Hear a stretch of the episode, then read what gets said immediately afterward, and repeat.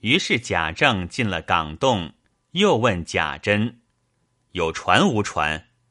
贾珍道：“采莲船共四只，坐船一只，如今尚未造成。”贾政笑道：“可惜不得入了。”贾珍道：“从山上盘道也可以进去。”说毕，在前导引，大家攀藤抚树过去。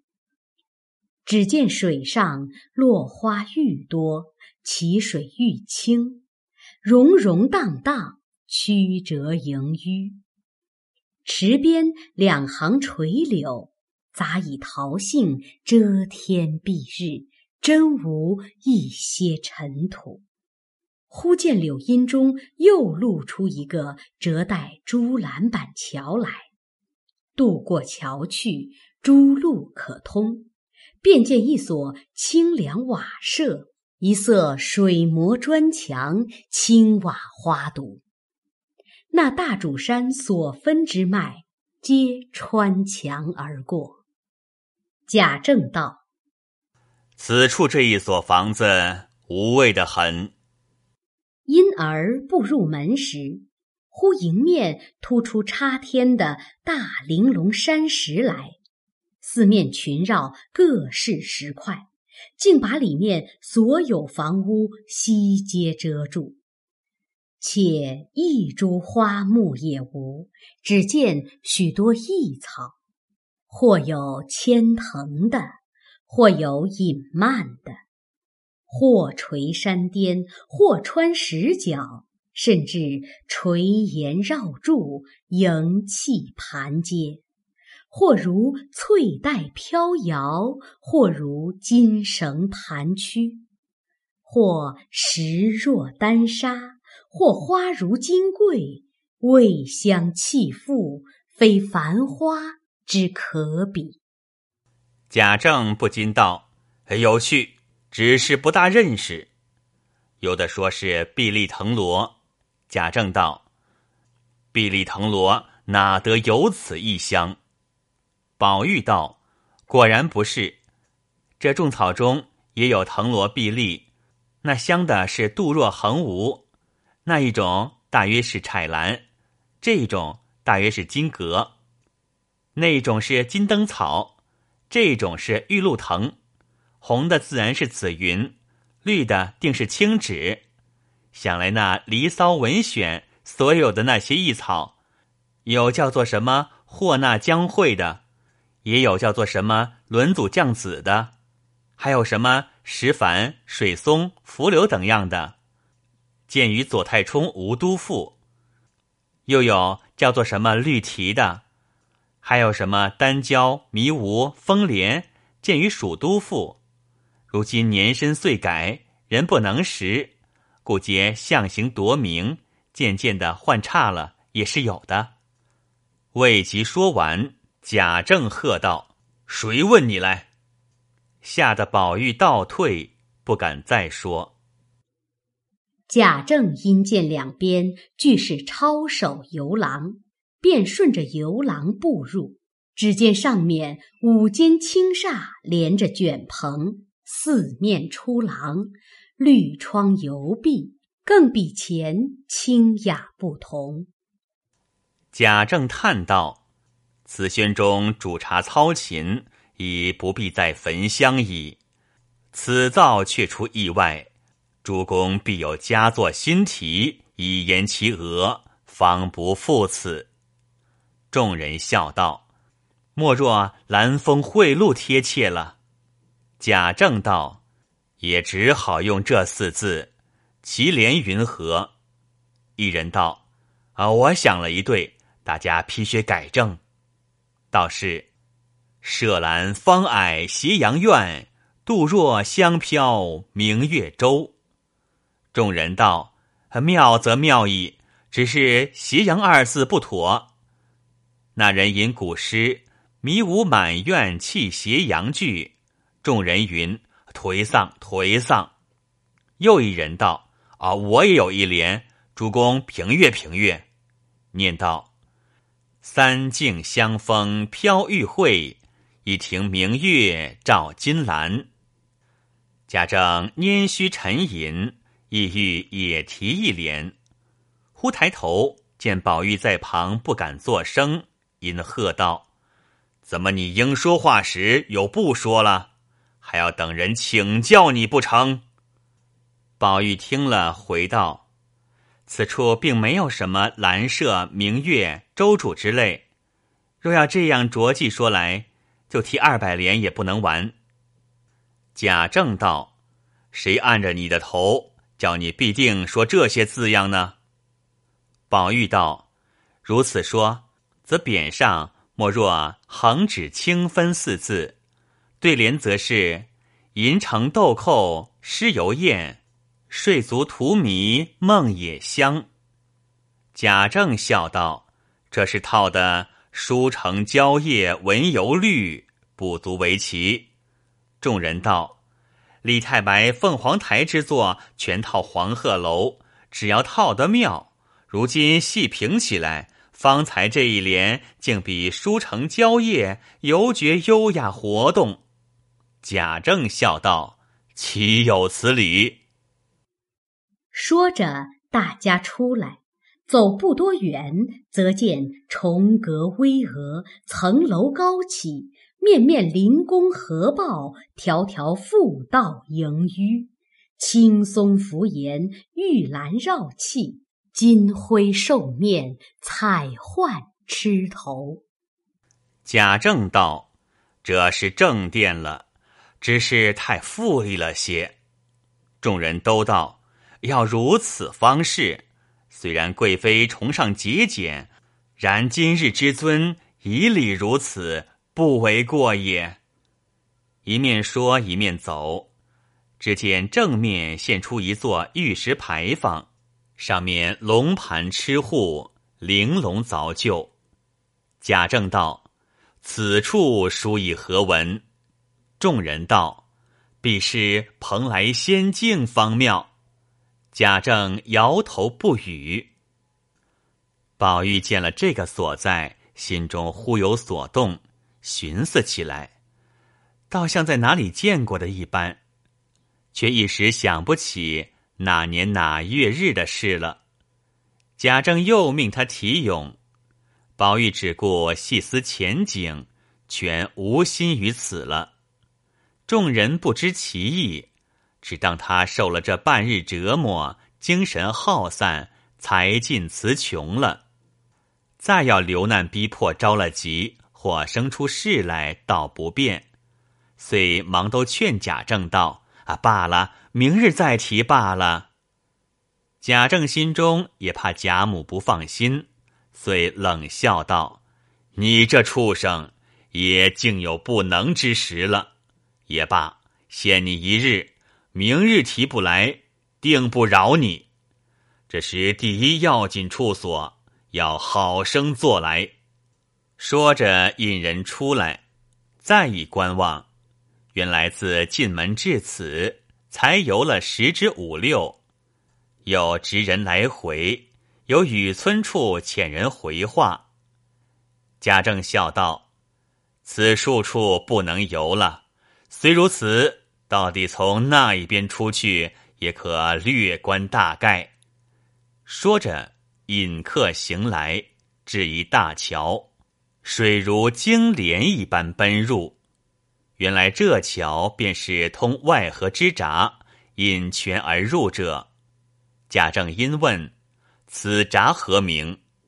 宝玉道：“此乃沁芳园之正流，即名沁芳闸。”贾政道：“胡说，偏不用‘沁芳’二字。”于是，一路行来，或清塘，或茅舍，或堆石为园，或编花为门；或山下得幽尼佛寺，或林中藏女道丹房，或长廊曲洞，或方厦园亭。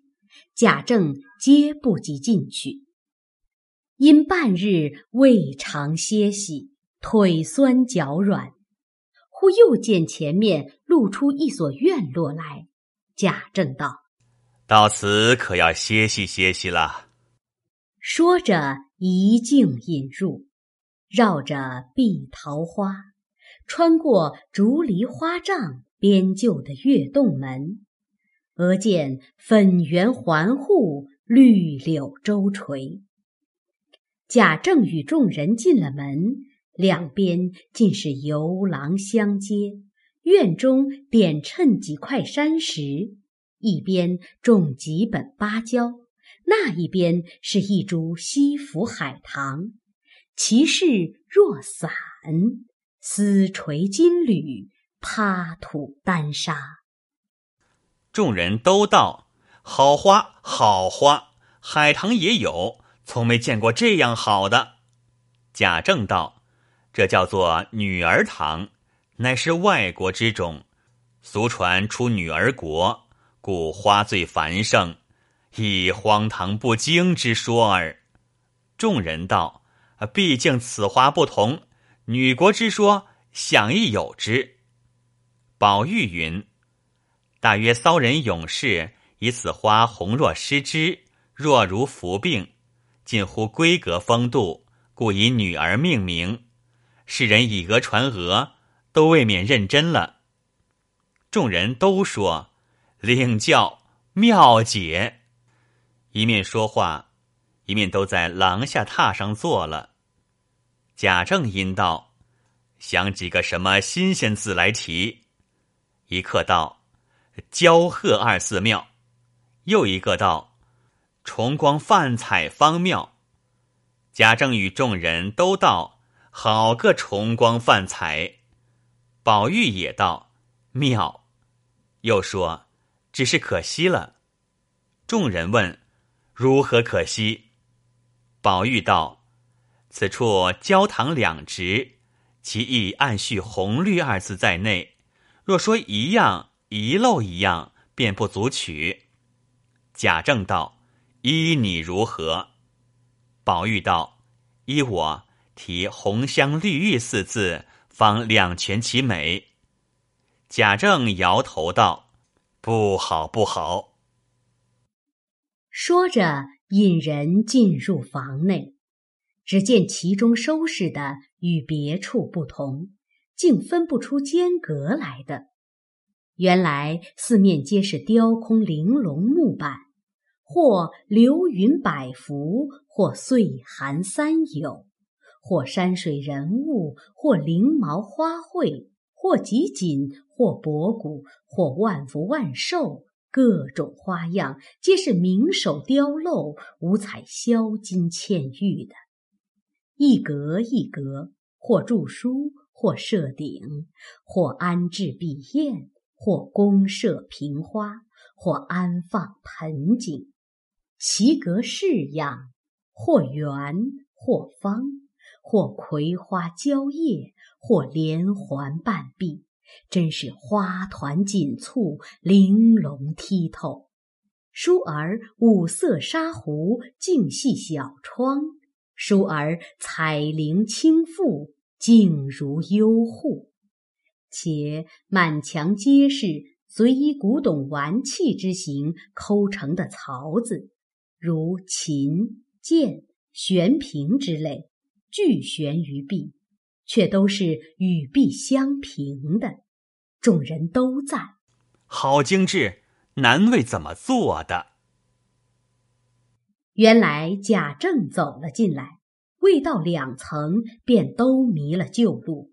左桥也有门可通，右桥也有窗暂隔，即到跟前，又被一架书挡住。回头又有窗纱明透门径可行，即至门前，忽见迎面也进来了一起人，与自己的形象一样，却是一架大玻璃镜。转过镜去，一发见门多了。贾珍笑道：“老爷随我来，从此门出去便是后院，出了后院，倒比先进了。”引着贾政及众人转了两层纱橱，果得一门出去。院中满架蔷薇，转过花帐，则见清溪浅阻，众人诧异：这水又从何而来？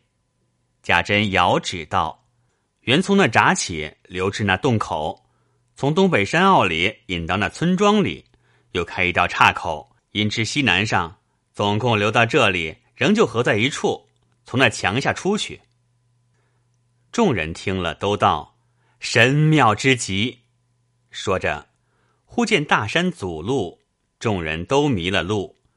贾珍笑道：“啊，随我来。”仍在前导引，众人随着，由山脚下一转，便是平坦大路。豁然大门现于面前，众人都道：“有趣，有趣！搜神夺巧，至于此极。”于是大家出来。那宝玉一心只记挂着里边姊妹们，又不见贾政吩咐，只得跟到书房。贾政忽想起来，道：“你还不去看老太太纪念你？难道还逛不足吗？”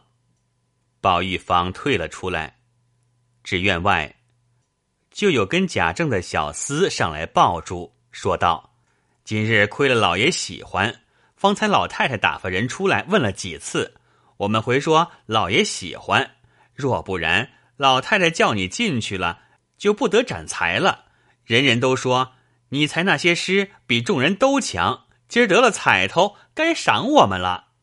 宝玉笑道：“每人一吊。”众人道：“谁没见过那一吊钱？把这荷包赏了吧。”说着，一个个都上来解荷包、解扇袋，不容分说，将宝玉所配之物进行解去。又道：“好生送上去吧。”一个个围绕着送至贾母门前，那时贾母正等着他，见他来了，知道不曾难为他，心中自是喜欢。少时袭人倒了茶来，见身边配物一件不存，阴笑道：“带的东西必又是那起没脸的东西们解了去了。”林黛玉听说。走过来一瞧，果然一件无存。因向宝玉道：“我给你的那个荷包也给他们了，你明儿再想我的东西，可不能够了。”说毕，生气回房，将前日宝玉嘱咐他做而未完之香袋拿起剪子来就绞。宝玉见他生气。便忙赶过来，早已剪破了。宝玉曾见过这香袋，虽未完工，却十分精巧。无故剪了，却也可弃。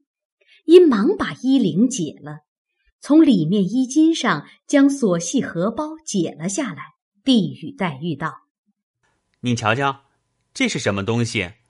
我可曾把你的东西给人？”林黛玉见他如此珍重，带在里面，可知是怕人拿去之意，因此又自回莽撞捡了香袋，低着头一言不发。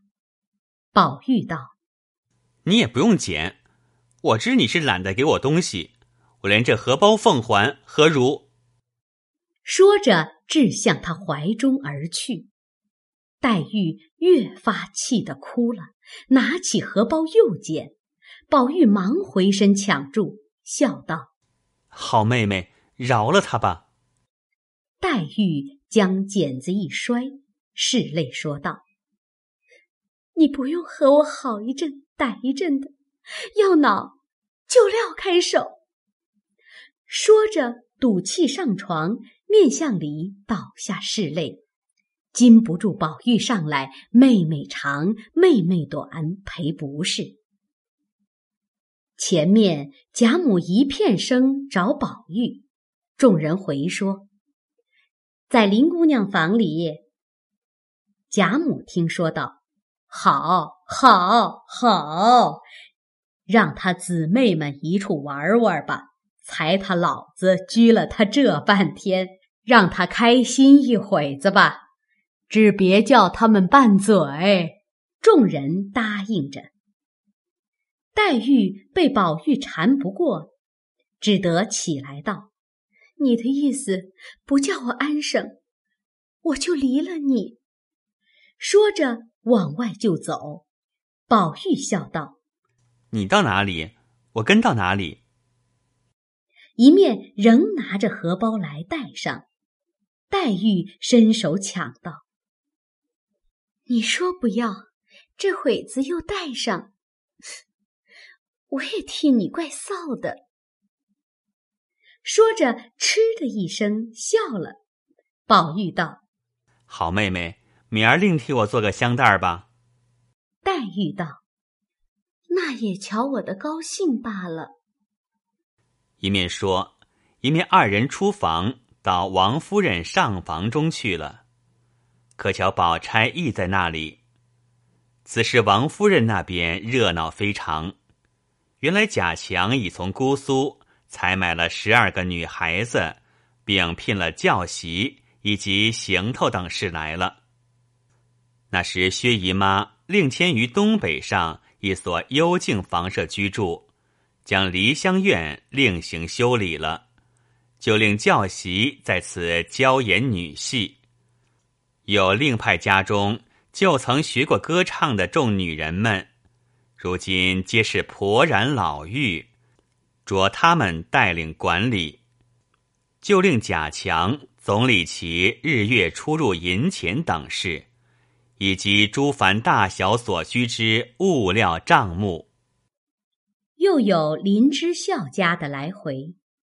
采访聘买的十二个小尼姑、小道姑都到了，连新做的二十份道袍也有了。外又有一个带发修行的，本是苏州人士，祖上也是读书仕宦之家，因自幼多病，买了许多替身，皆不中用。到底这姑娘入了空门，方才好了，所以带发修行。今年十八岁，取名妙玉。如今父母俱已亡故，身边只有两个老妈妈，一个小丫头服侍。文墨也极通，经典也极熟，模样又极好。因听说长安都中有观音遗迹，并贝叶遗文，去年随了师傅上来，现在西门外牟尼院住着。他师傅。精演先天神术，于去东圆寂了。遗言说他不宜回乡，在此静候，自有结果，所以未曾扶灵回去。王夫人便道：“这样，我们何不接了他来？”林之孝家的回道：“若请他，他说侯门公府。”必以贵势压人，我再不去的。王夫人道：“她既是宦家小姐，自然要傲些，就下个请帖请她何妨？”林之孝家的答应着出去，叫舒启相公写个请帖去请妙玉，次日遣人备车轿去接。不知后来如何，且听下。回分解。